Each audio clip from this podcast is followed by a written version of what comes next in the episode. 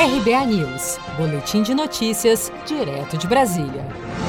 Brasil ultrapassa a Itália e se torna o terceiro país do mundo com mais mortes por Covid-19. Após completar 100 dias do primeiro caso, a Covid-19 está matando uma pessoa por minuto no Brasil. Nesta quinta-feira, dia 4 de junho, foram contabilizados 1.473 novas mortes, totalizando 34.021 óbitos no país pela pandemia do novo coronavírus. O secretário de Vigilância em Saúde do Ministério da Saúde, Eduardo Macário, atribuiu o aumento das mortes e dos casos de contaminação à alta taxa de transmissão da doença em alguns estados do país. Os estados brasileiros, eles têm um R acima de 1, ou seja, existe uma capacidade de transmissão de uma pessoa para mais de uma pessoa, é, em média, é, em todo o Brasil.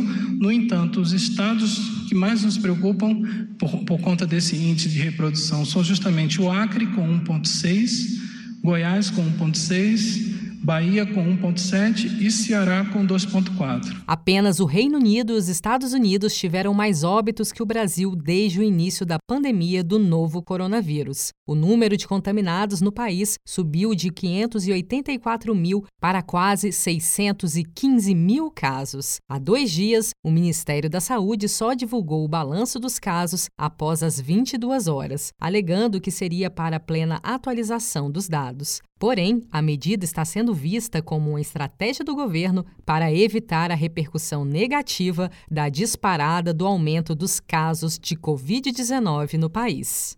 Você está preparado para imprevistos? Em momentos de incerteza como o que estamos passando, contar com uma reserva financeira faz toda a diferença. Se puder, comece aos pouquinhos a fazer uma poupança. Você ganha tranquilidade, segurança e cuida do seu futuro. Procure a agência do Sicredi mais próxima de você e saiba mais. Sicredi, gente que coopera cresce.